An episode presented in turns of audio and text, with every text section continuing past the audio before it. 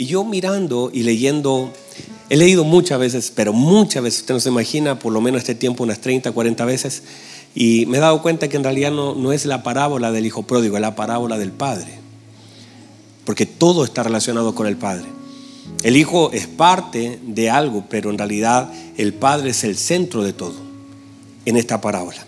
Entonces vamos a ver esta parábola, pero vamos a leer solamente, ya que usted y yo la hemos leído tantas veces, vamos a leer solamente el verso 17 y ahí nos centramos. Mire lo que dice.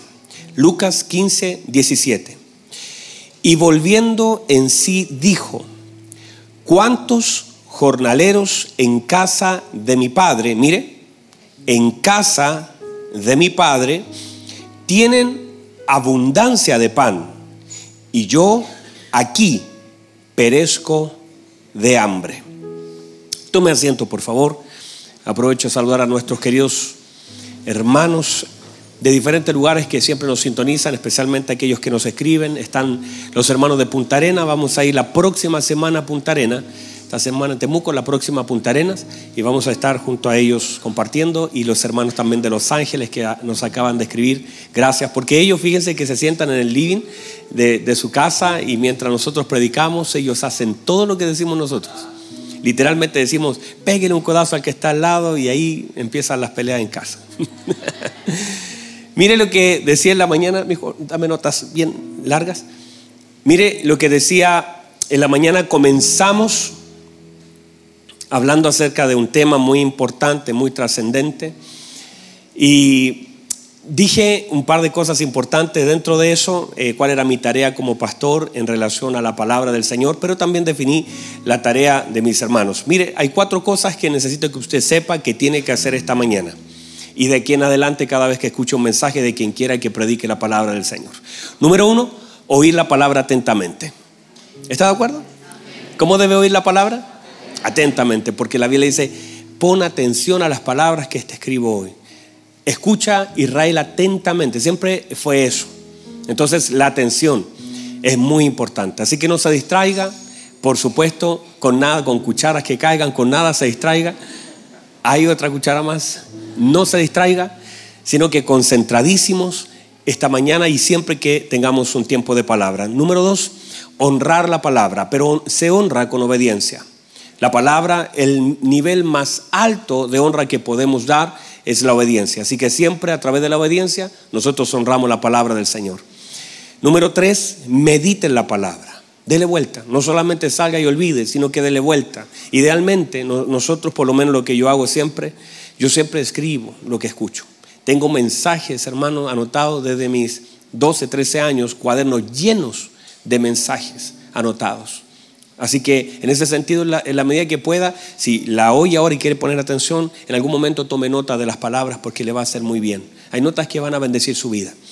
Y también importante compartir la palabra. Una vez que ya usted la escuche, la medite, la ore, la obedezca, ahora también compártala con alguien que, una palabra que el Señor le dé, compártala con alguien que lo necesite. Así que eso es. Ahora, vamos al mensaje de la palabra del Señor. ¿Está poniendo atención? Muy bien. Mire, mire, por favor, empezamos a hablar hace unos días atrás acerca de la vida de los hijos de este padre y le dimos mucho énfasis y profundidad a la vida y cada uno lo que representaba. Sin embargo, hemos llegado a un punto en este tiempo donde quiero hablar acerca de la casa del Padre y el Padre de la casa. Que aunque parece lo mismo, hay cosas que marcan la diferencia. Y es muy importante que entendamos que siempre un padre dará identidad. Dará identidad a sus hijos, dará también identidad a su casa. Y uno da la identidad porque finalmente hemos entendido que todas las cosas hablan de nosotros. Todo. Usted habla en la manera como se viste, usted habla en la manera como se peina. Si es que se peina, eso habla de usted. Si no lo hace, eso también habla de usted. Si usted, sus zapatos hablan de usted, su casa, su pieza, su auto, todas las cosas hablan de nosotros. Entonces, en la medida que entendamos que no solamente lo que decimos habla, sino lo que hacemos y la forma en cómo nos conducimos también habla todo habla de nosotros. Entonces, también la casa del Padre, cuando el Señor estableció y quiso darnos una luz de lo que iba a ser la casa, míreme, sucedió esto. Todo comienza, y, entiéndase que todo comienza en el inicio con la sabiduría. El libro de Proverbios capítulo 8, usted debería profundizar el 8, el 9 y el 10 en capítulos, habla acerca del, del inicio, de que antes que fuera todo fue la sabiduría. Y la sabiduría, dice, juntamente con el Señor comenzaron a ordenar todo lo que fue la tierra. Y ella dice, antes, y yo era el deleite del Señor en la creación. Entonces, entendamos que todo el Señor lo opera desde la sabiduría. Todo comienza con sabiduría y todo se mantiene en sabiduría. Que la casa se edifica con sabiduría que el primer don, la manifestación del primer don es sabiduría como cabeza. En Corintios capítulo 12 habla de los dones y la cabeza de todos los dones hacia abajo es la sabiduría por la importancia que eso tiene. Y cada vez que el Señor hizo algo en la tierra, lo que hizo fue valerse de una persona de la cual él mismo llenó de sabiduría. Por ejemplo, cada vez que él quiso manifestar su gloria en el desierto, Besalel, la Biblia dice, lo leímos toda la mañana, estuvimos hablando de eso, pero Besalel, la Biblia dice que el Señor dijo que lo había llenado en toda sabiduría, en toda ciencia, en todo entendimiento, en toda inteligencia y con los diseños. O sea, el Señor llenó de sabiduría a Besalel para levantar un tabernáculo, un diseño que era del cielo, que fue establecido en la tierra. ¿Por qué? Porque allí habitaría la presencia del Señor. No fue la ocurrencia de Moisés, no fue la idea de un levita, no. El Señor entregó los planos. Lo que debemos hacer nosotros es aprender a interpretar los planos del cielo que están en la escritura. Entonces nosotros debemos solamente interpretar por la obra del Espíritu Santo todo lo que el Señor en la eternidad ya ha planificado para nosotros. Y en la medida que nosotros entendamos y seamos guiados, no es improvisar, es simplemente obedecer. Es obedecer y tener entendimiento que las cosas ya fueron trazadas. Aquí no estamos tratando de improvisar. Usted, ay, ¿qué hago para sorprender a Dios? No, obedezca, listo, eso es. Obedecer la palabra del Señor. Le traerá placer al corazón de Dios. No podemos sorprenderlo, podemos complacerlo. ¿Con qué? Con la obediencia. Dígame a eso, por favor. Mire que en la mañana estaba esto y la gente, hermano, gritaba, decía amén, saltaba, yo no sé. Y usted no me dice ni amén. Entonces, los diseños son claves, pero lo más importante es aprender a interpretar los diseños del Señor por medio del Espíritu Santo. Entonces, veamos, míreme por favor. Inicialmente el Señor llenó a Besalel de toda sabiduría para poder hacer un diseño, porque ese diseño iba a contener la presencia del Señor.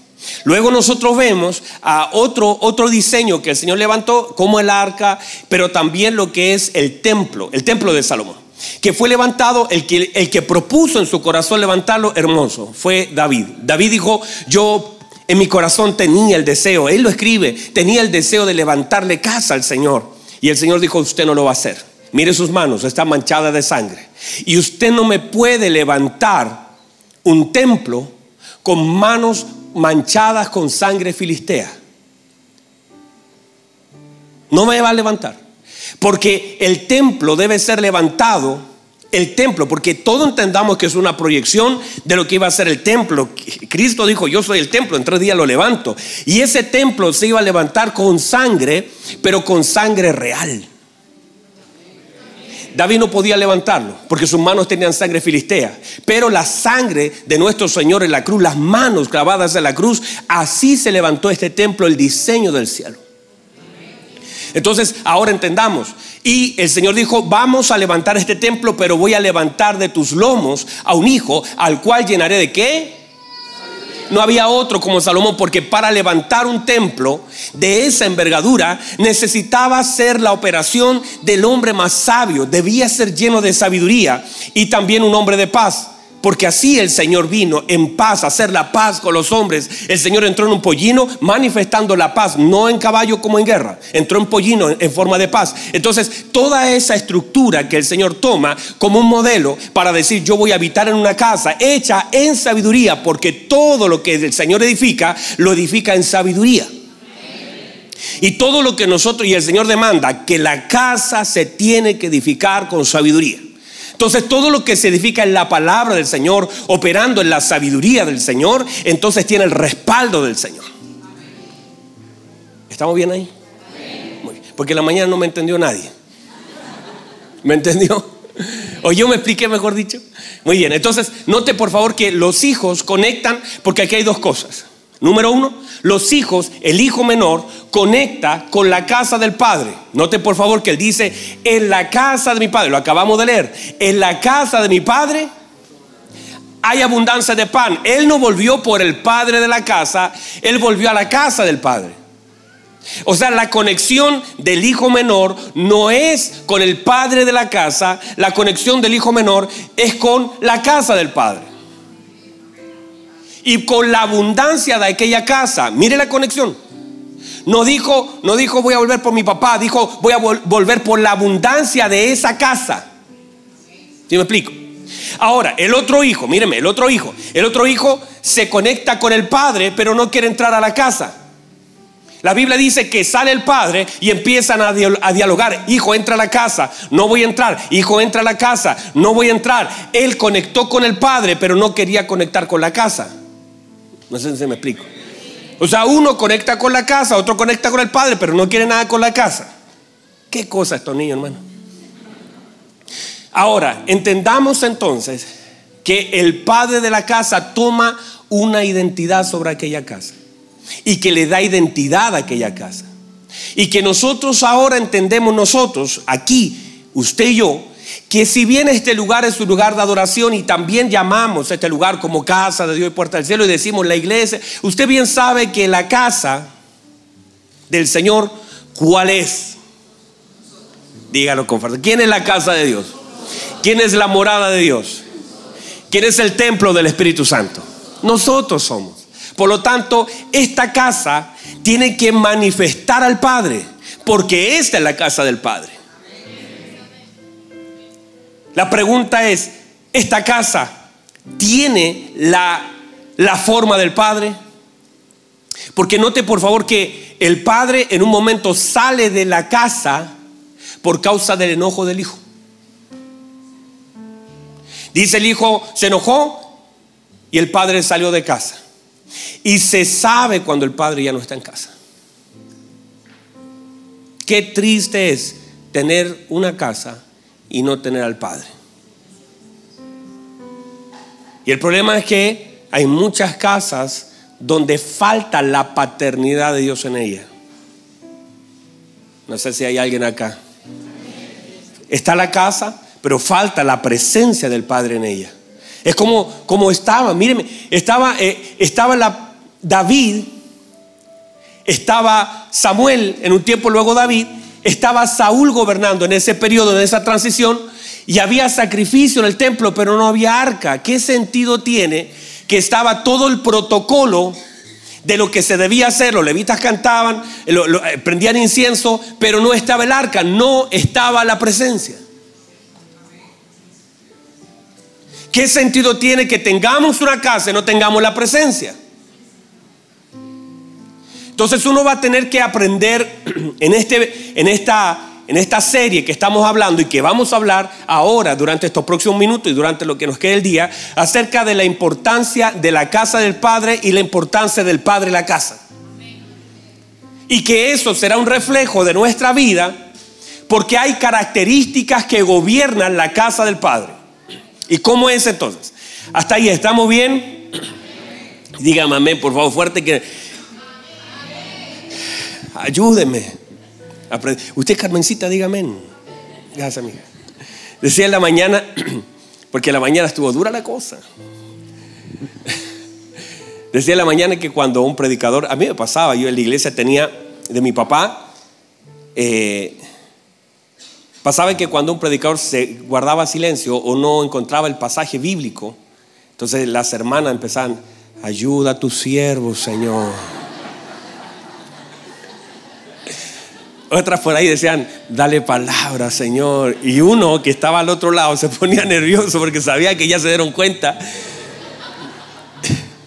O cuando estaba muy apagadita la cosa, habían algunas hermanas que decían, sube a tu siervo, Señor. Yo no sabía que estaba muy, muy complicado. Mire algunos principios de la casa del Padre. Quise escribir esto y quiero leerlo textual porque es muy difícil aprenderlo, pero la casa, mire, es una casa, la casa del Padre es gobernada en justicia y legalidad. Está llena de amor y fe. Se destaca en la casa la abundancia de los bienes y las riquezas. operando desde la misericordia, las oportunidades y el perdón. En la casa los que sirven y los hijos están conectados con el pan del Padre. Y el Padre intenta hacer que sus hijos estén, vivan, disfrutan, crezcan y sirvan, se gocen y coman en su casa. Eso es parte de lo que es la casa del Padre. ¿Lo entendió? ¿Lo anotó? Mire, deje darle 12 principios de la casa del Padre en relación a eso. Número uno, que, y ahí quedamos en la mañana, la importancia de que la casa del Padre, ¿cuál es la casa del Padre, Juanito? Eso, eso somos. Nosotros somos la casa del Padre. Y lo importante es que la identidad del Padre sea manifestada en su casa. Porque si nosotros decimos, vamos a ir a la casa del Señor y la gente piensa que esta es la casa del Señor. No, esta no es la casa del Señor. Este es su lugar donde adoramos al Señor. Eh, eh, por supuesto que es hermoso, lo mantenemos hermoso, pero esta no es la casa del Señor. Y no podemos darle más importancia a esta casa que a esta casa. Porque nos podemos equivocar. Porque usted puede decir, ay, vamos a ir, qué linda está la casa. El problema es que esta casa está hermosa porque esta casa refleja algo, porque toda casa manifiesta algo. Cuando usted entró por esa puerta y entró por primera vez a este lugar, esta casa le llamó la atención. Esta casa usted dijo, uy, está bonito, está ordenado, está limpio, huele bien, está eh, todo eh, funciona, lo que usted quiera, es, hay excelencia. Pero esta casa habla de que de verdad queremos honrar al Padre. La pregunta es, ¿su casa hace lo mismo? Gracias por los amén, pero entiendo el silencio y sé para dónde va la cosa. Mire, por favor. Entonces, número uno, la legalidad y justicia. En la casa del Padre opera legalidad y justicia. Todo lo legal y la justicia, el, el Hijo le pide y él parte a la mitad. Justicia y legalidad operan y gobiernan la casa del Padre. Bienes y riquezas operan en la casa del Padre. Pero no podemos conectarnos más, lo dijimos el día eh, jueves, no podemos conectarnos más con los bienes que con la riqueza del Padre. Tanto como debemos querer las riquezas del Padre, debemos también aprender a cuidar los bienes. Pero no podemos amar más los bienes del Padre que nuestra conexión, porque la conexión de los hijos con el Padre solamente estaba enfocada en los bienes. Los hijos le piden, dame la parte de los bienes. Y el otro está reclamando luego diciendo, no me has dado ni un cabrito. A él le diste el becerro gordo, a mí no me has dado nada. Toda la conexión de los hijos estaba enfocada en los bienes del Padre y no en la riqueza del Padre.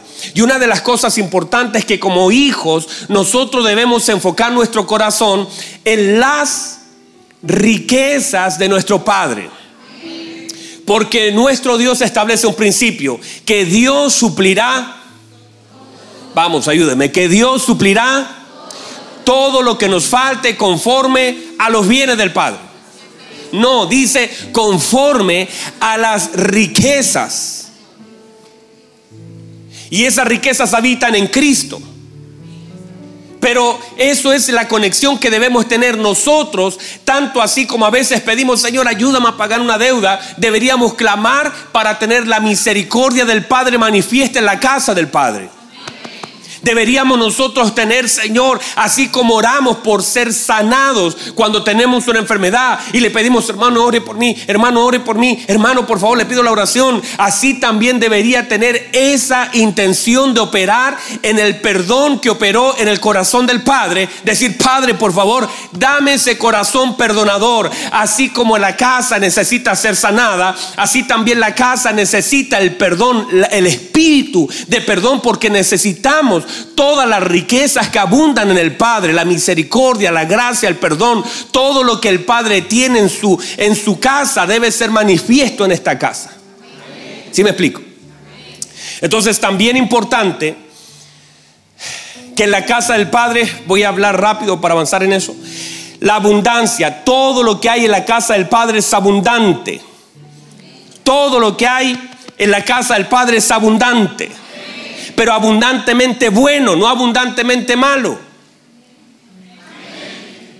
abundantemente bueno. O sea que de verdad de la casa del Padre salga perdón, salga grasa, salga amor, lo que salga en abundancia. En la casa de mi Padre hay abundancia de pan para los jornaleros, para aquellos que sirven, para los que trabajan. Entonces el Padre otorga en abundancia a la gente. A través de esta casa el Padre puede bendecir a muchas personas. ¿Verdad que sí? Entonces, también en la casa del Padre debe operar la fe. Ya lo hablamos hace unos días atrás, la importancia de la fe en la casa del Padre. La importancia del perdón, la importancia del amor, la importancia del gozo. Porque la casa del Padre se ve en esta palabra que hay gozo. Hicieron fiesta, había gozo, gocémonos. ¿Por qué? Porque su hermano estaba muerto y ha revivido. Y en una casa del Padre, mire, en todas las parábolas, una de las cosas importantísimas es la palabra gozo. No dice alegría, dice gozo.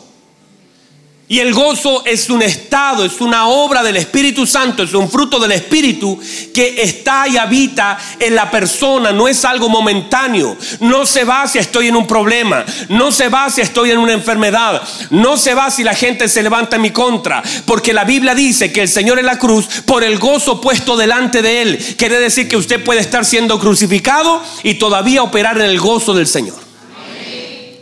Entonces el gozo no es una alegría, el gozo es un estado, es un fruto que no se acaba. Cuando la gente dice, ay, me está acabando la paciencia, entonces esa no es el fruto del Espíritu. Porque los, los dones del Espíritu y así como los frutos del Espíritu en el creyente no se terminan por lo que la gente hace. Porque hay abundancia en la casa del Padre y la casa opera en abundancia, no importa. Por eso cuando Pedro le dice al Señor, Señor, ¿y cuántas veces tengo que perdonar? Siete. No, no, no, Pedro. El la casa del Padre hay abundancia, 70 veces 7 todos los días. Nadie podrá ofenderte 490 veces. Lo que quiso decir el Señor es que nunca te ofenderán tanto para que se agote la gracia del perdón que habita en nosotros. Que no importa cuánto me ofendan, no se agota. Por eso cuando usted dice, me estás agotando la paz, usted está hablando mal. Porque eso no se agota con lo que hace la gente. Ayúdeme a pegarle un codacito al que usted sabe que lo ha dicho. Usted no, no se le va lo que el Señor lo da, le da por causa de lo que la gente hace. No se me va lo que el Señor me ha dado porque todo en la casa del Padre es abundancia. Y por eso cuando usted ve que de pronto, y ahí usted ve la gracia del Señor en su vida que usted ni cuenta se da. Viene ese marido otra vez a decirle, bueno, ahora sí, perdóneme, me equivoqué. Y usted dice, bueno, y, la gente afuera le dice, pero usted, ¿cómo lo va a volver a perdonar? ¿Cómo se le ocurre? Y usted dice, no sé que lo perdono. ¿Por qué? Porque no es una obra suya, es una obra del Espíritu en usted. Dígame a eso. Y tiene la capacidad de perdonar. Y hay, hay, gente que dice, usted, yo no sé cómo lo hace. Lo hace porque la obra del Espíritu Santo lo hace en usted. Y hay gente que dice, yo no sé cómo puede estar tranquila. Ah, no, es que esa paz tampoco es mía. Es la abundancia de los dones de Dios y los frutos del Espíritu en la vida del creyente. Por eso la paz, usted no la puede pedir, la paz ya fue otorgada. Ay, Señor, dame paz. No, la paz ya habita en usted. Mi paz os doy, mi paz os dejo, no como el mundo la da. No se turbe vuestro corazón y tenga miedo. Entender que la paz es un estado del creyente y no importa lo que el creyente enfrenta, no se pierde, se activa. O sea, usted vive en un estado de paz y a veces es extraño porque a mayor presión, mayor manifestación. Véalo usted. Usted dice, ay, yo no sé. Hay gente que me ha dicho, ha estado ahí al borde. Dice, mire lo que me han dicho algunas personas. Yo no sé cuando parta, está enferma la mamita, el papito, está complicada la cosa. Y usted dice, yo no sé cómo lo voy a enfrentar. Y de pronto aparece el suceso, la cosa se enfrenta. Y usted dice, la verdad, pastor, no sé cómo. No, yo, yo tenía temor porque pensé que en ese momento me moría, se iba todo. Pero me inundó una paz del cielo. Hay algo del Señor que se activa en los peores momentos del creyente porque la paz es un regalo del Señor, es un fruto del Espíritu, que eh, a mayor presión, mayor paz. Esa, eso se va igualando. En la medida que enfrentas peores cosas, la manifestación de la gracia se hace más evidente en tu vida. No sé si lo pueden entender. Por eso no enfrente las cosas con temor, porque a, lo, que tenga que enfrentar, si enfrenta una situación compleja, tranquilo. El espíritu que habita en usted hará salir un fruto abundante para que no se termine. No diga, ah, me estás acabando la paciencia, porque eso es una mentira. No se le ha de acabar lo que el Señor da, porque en la casa del Padre hay abundancia. Y todo lo que Dios te da es abundante. Vamos. Dele gloria al Señor por eso. Dele gloria al Señor por eso. Porque operamos en la dimensión de la abundancia de lo que el Señor nos da. Dígame a eso. Operamos en la abundancia. No estoy, no estoy hablando de plata, eso. Qué bueno, pero no es eso. Pero vea las abundancias del Señor que el Señor sabe lo que necesitamos para enfrentar las cosas que debemos enfrentar. Y allí es donde se manifiesta toda la gracia del Señor, toda la obra del Espíritu Santo. Entonces, el gozo no se le puede ir y se debe manifestar. Porque todo en la casa del Padre es manifiesto. Entonces nadie puede decir, no, yo tengo al, al Padre en mi corazón. Y todo duro, todo frío, ese no es el Padre. El Padre no es así, el Padre es expresivo. Juanito, el Padre es expresivo. No lo digo por usted, no. Yo sé que está concentrado. El Padre es expresivo. Mire lo que el Padre hace. Corrió y se echó sobre su cuello. El Padre es expresivo. Entonces, si nosotros somos la habitación y se nos edificó con sabiduría, y somos la habitación y somos la casa del Padre, nuestra vida es una expresión del Padre. Dígame a eso. O sea, usted no puede, ¿cómo se lo digo? Usted debe ser, el gozo debe marcar su vida. El gozo es la suma de la alegría y la esperanza que se manifiestan, se hacen evidentes en el rostro. Hermano, estoy gozoso, hermano. Eso no es así. Usted no, y eso es una, es una obra del Espíritu Santo en la vida del creyente. La Biblia dice, cada vez que alguien conectó, Esteban hablando del Señor Jesucristo, su rostro comenzó a brillar. Y la Biblia dice, su rostro era como un rostro de ángel. ¿Por qué? Por causa de hablar, te llenas la boca de Cristo y tu rostro comienza a cambiar. Y la Biblia dice que la presencia del Señor hermosea el rostro. Mire cuánta presencia. Pegue un codazo al hermano, diga al hermano, te falta un poquitín de presencia. El gozo del Señor es nuestra fortaleza el gozo que habita en nosotros. Por eso cuando vivimos, no quiere decir que todo el día esté con una risa, sino con la esperanza en el corazón. Y que también su rostro puede ser tan duro que la gente al ver a usted no quiera conectar con esa casa. Que, que lo vean a usted y vean su rostro y ni le acercan, no le preguntan, no le ofrecen ni un plan de teléfono en la calle, hermano. Usted tiene que manifestar cómo nosotros debemos ser las personas más agradecidas, más alegres, más gozosas por lo que el Señor ha hecho en nosotros. Dígame a eso, por favor.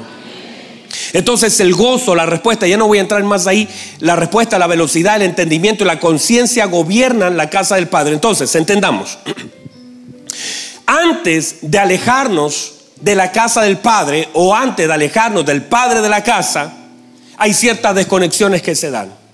El hijo, el hijo, el, hijo menor, ya no hablo de pródigo porque los dos son pródigos, pero el hijo menor se alejó de la casa del padre y vamos a ver 12 cosas de cómo nosotros nos alejamos de la casa del padre. Número uno, por lo que pedimos. Diga, pedir. ¿Está malo pedir? No, para nada. De hecho, se nos enseña a pedir. Hasta ahora nada habéis pedido. Por supuesto que tenemos que pedir. Solo debemos saber pedir.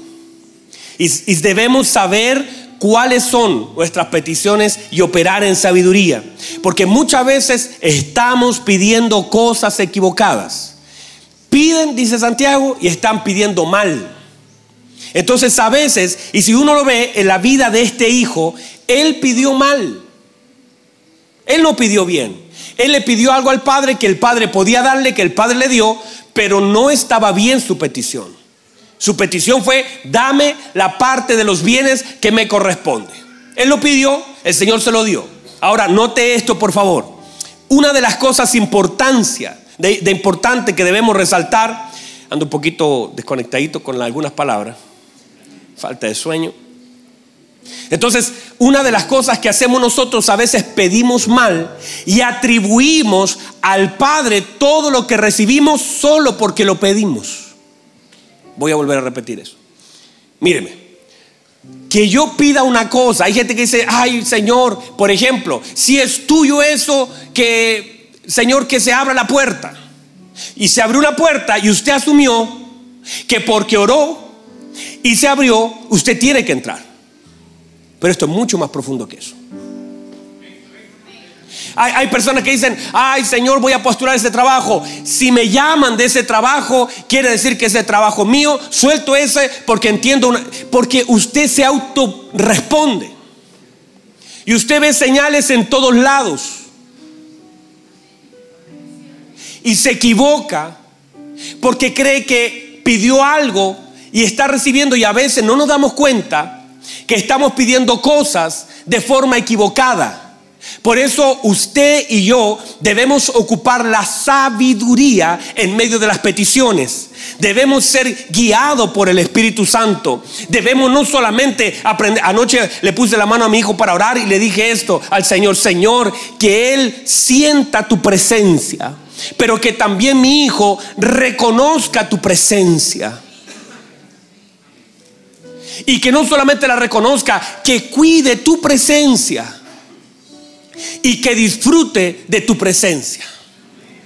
Pero una de las cosas es aprender a oír la voz de Dios y aprender a reconocer la presencia de Dios en algo. Porque cuando eso, ese algo inicialmente primero se filtra por la palabra. ¿Sabe cuánta gente de pronto se equivoca en el área emocional y dice, ay pastor, es que yo le oré al Señor y le dije al Señor que si era de, no era su voluntad, que lo saque de mí, pero mire, todavía está aquí. Y eso es una respuesta para esa persona. Porque está pidiendo mal, porque no está operando en sabiduría, porque hay un filtro que se llama sentido común a muchas cosas antes de pedir. La palabra es una dirección, lámpara es a mis pies tu palabra y lumbrera en mi camino. Y, sabe cuántas cosas dejaríamos de orar si primero leyéramos la palabra y la palabra sea luz en nosotros. Hay cosas que ni siquiera las oraríamos. Dígame a eso. Porque estamos orando equivocadamente.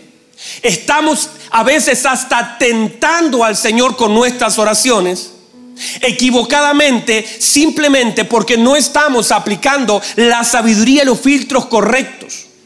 Y a veces también nos equivocamos. Mire lo que dice Primera de Timoteo 2.1 dice, exhorto ante todo que se hagan rogativas, oraciones, peticiones y acciones de gracia. Cuatro elementos importantes en la oración. Que no puedes confundir tú la oración con la petición. Son dos cosas diferentes.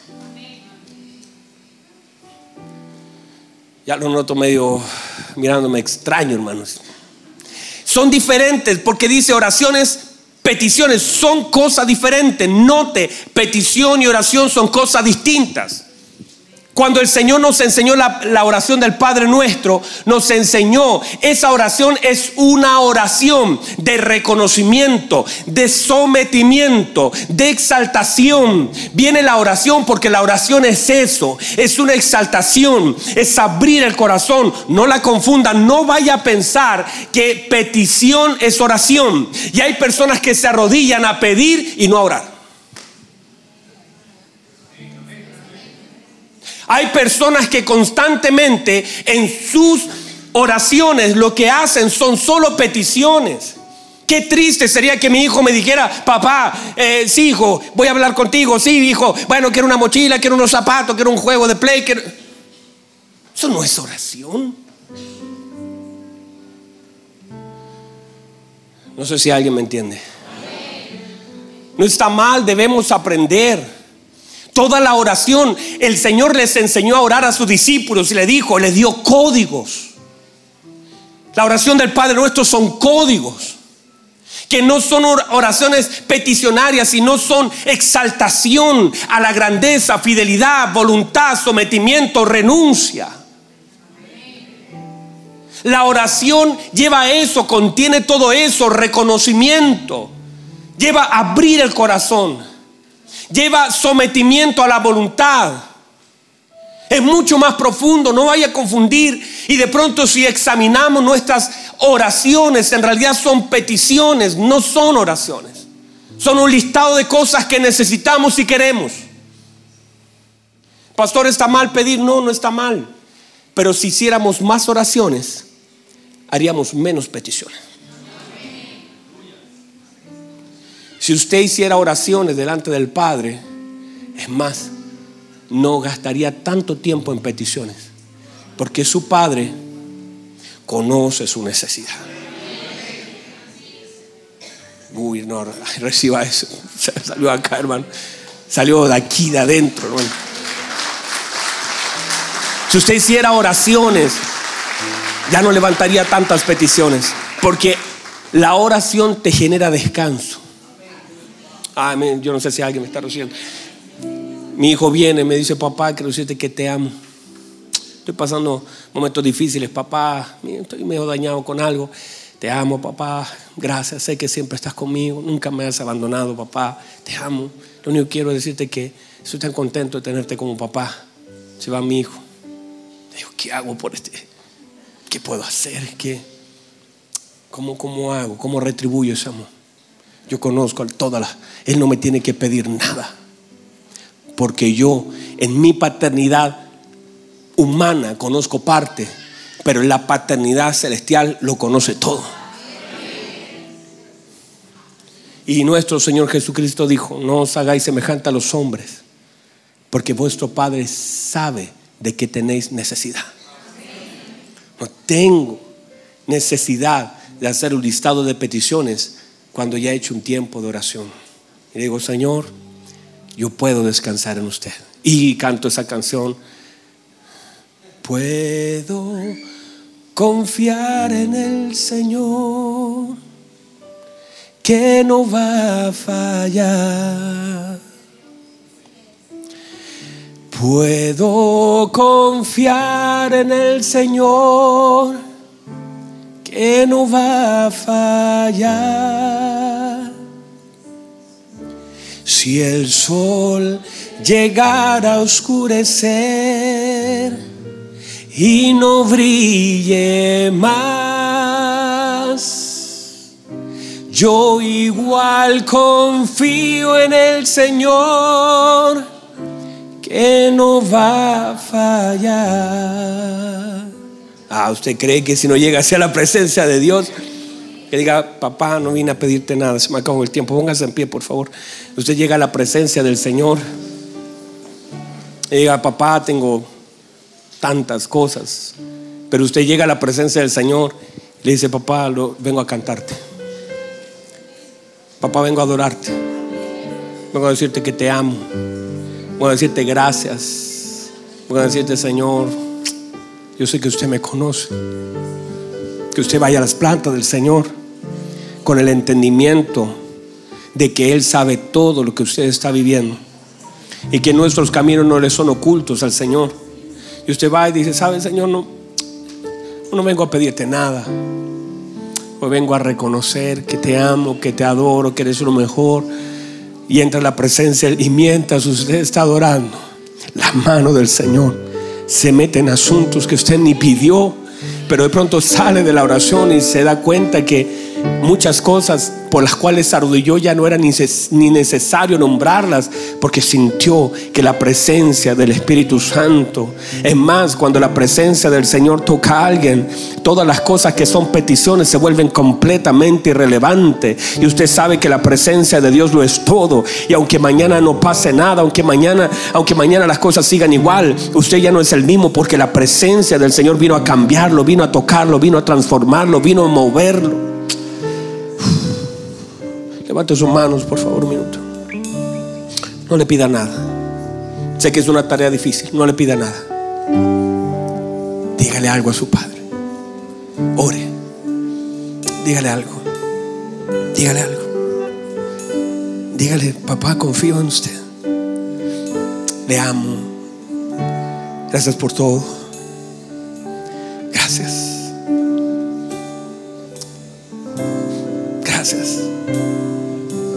No voy, a gastar mi tiempo en pedir sabiendo que usted conoce todo.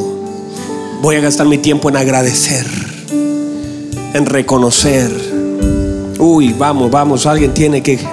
Uy, se está abriendo una puerta. Se está abriendo una puerta. En la casa del Padre se abren puertas.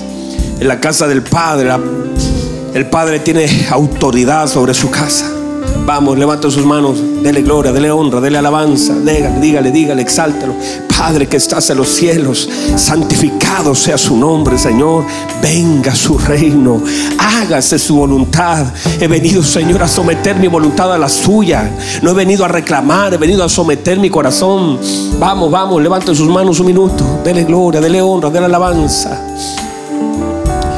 Puedo confiar en el Señor que no va a fallar. Si el sol llegara a oscurecer y no brille más,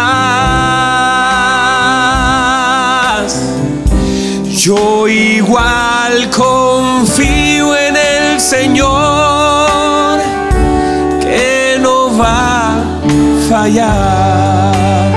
Hay otra alabanza que cantamos hace días atrás, no sé si te recuerdas. Esa hay momentos que las palabras no me alcanzan. Ya que hoy tendremos culto pentecostal en la tarde, yo te agradezco por todo lo que hiciste, por todo lo que has hecho, por todo lo que harás. Hay momentos que las palabras no me alcanzan para decirte lo que siento por ti, mi buen Señor.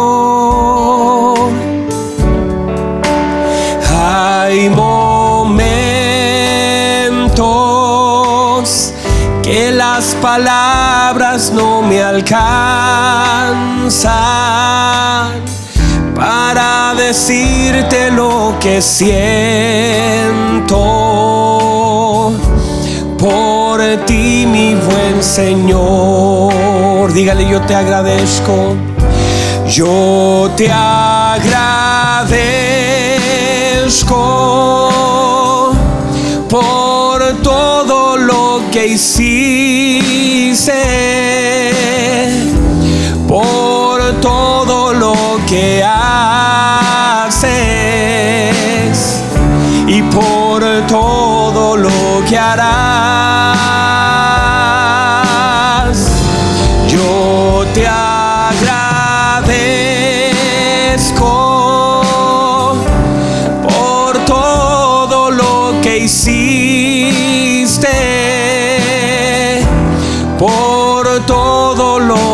Haces y por todo lo que harás. Levante sus manos. ¿Qué tal si durante 30 segundos le agradece por lo que él hizo? Le agradece por lo que hace. Y aún le agradece por lo que aún no has visto. Pero estás tan convencido que él lo va a hacer. ¿Por qué no adoras al Señor? Con tus palabras diciéndole, Señor, gracias. Aún no veo a mi hijo venir, a mi hija venir. Aún no veo a mi padre llegar a ti, pero te doy gracias porque sé que tu amor alcanza la vida de ellos. Y desde ya antes que suceda, quiero agradecerlo. Quiero agradecer lo que harás en mi familia. Quiero agradecer lo que harás en la congregación. Quiero agradecer lo que harás con, con, mis compañeros de trabajo. Quiero agradecer con lo que usted hará, Señor. Porque estoy cierto, Señor, seguro que usted hará algo. No sé cómo lo hará. No sé, Señor, pero quiero agradecer lo que va a hacer. Quiero agradecer lo que hizo, porque lo que hizo está permanentemente en mi memoria. Usted ha hecho tantas cosas y quiero agradecer lo que está haciendo, Señor. Mire esta palabra que nos ha soltado. Quiero agradecer la palabra, Señor, que usted nos ha soltado. Y Señor, voy a orar, voy a buscar con sabiduría, voy a buscar en las palabras que usted nos dejó la dirección de mi vida. Gracias, gracias, Señor. Padre, gracias. Levantamos nuestras manos, levanta sus manos, levantamos nuestras manos en la presencia suya, agradeciendo, agradeciendo todo su favor, su misericordia. Gracias. Oh Dios, gracias. Gracias. Padre, gracias por todo lo que hizo. Gracias por todo lo que está haciendo. Y gracias por todo lo que hará. Gracias, Señor. Solamente queremos agradecerle. Usted conoce todo, Señor. Sé que hay muchas cosas que las vamos a pedir en algún momento. Pero hay un tiempo tan hermoso donde solamente podemos agradecer su fidelidad, su misericordia. Gracias por hacer de nuestra vida su casa. Que esta casa refleje el carácter del Padre. Que esta casa refleje el amor del Padre. Que refleje la misericordia del Padre, el gozo del Padre porque usted, Señor, gobierna esta casa. Gracias, Señor. Dígale una vez más. Yo te agradezco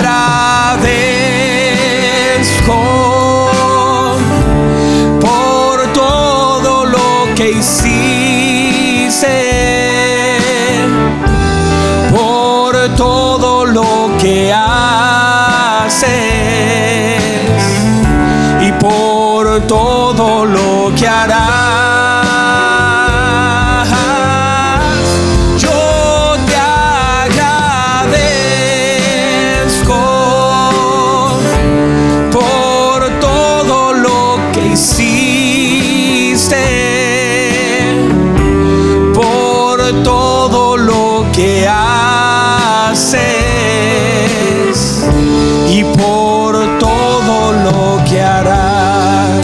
con un fuerte aplauso y con su voz y sus palabras, mientras aplaude, dígale Señor, gracias. Gracias. Hermoso Señor, gracias. Gracias Señor. Muchas gracias.